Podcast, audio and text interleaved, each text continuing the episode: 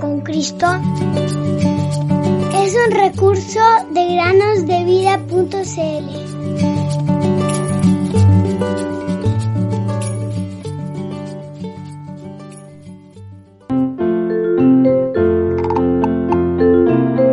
Dejad a los niños venir a mí y no se lo impidáis, porque de los tales es el reino de Dios. Marcos 10:14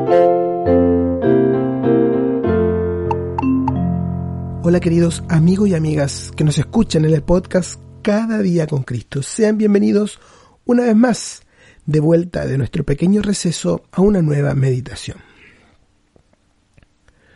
¿Alguno de ustedes, queridos amigos y amigas, ha visitado alguna vez la tierra de Israel? Yo no lo he hecho y muy probablemente muy pocos de quienes nos escuchan quizás lo hicieron. Pero si algún día lo hacen, descubrirán que sigue siendo un país de ovejas y pastores, tal como lo leemos en los tiempos bíblicos. Una persona que visitó Israel contó una vez que visitó la tierra de Tecoa, donde había cientos de ovejas y muchos pastores. Todas las ovejas estaban amontonadas y mezcladas.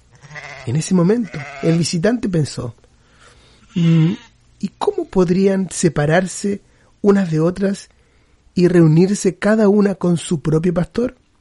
Mientras el hombre meditaba en esto, sucedió algo particular. Uno de los pastores puso sus manos en su boca a forma de megáfono y llamó haciendo un sonido particular. Por ejemplo, ¡Jo, jo! Entonces otro pastor hizo lo mismo, pero dijo, ¡Muna, muna! Otro llamó y dijo, ¡Tajá, tajá!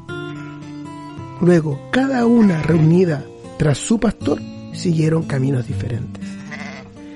Este pequeño incidente le recordó a aquel visitante las palabras del Señor Jesús, quien dijo, Mis ovejas oyen mi voz, yo las conozco y me siguen.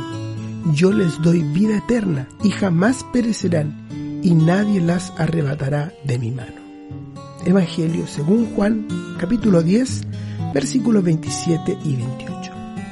Querido amigo o amiga, ¿estás siguiendo a Jesús el buen pastor? ¿Formas parte de su rebaño de manera que puedes oír su voz?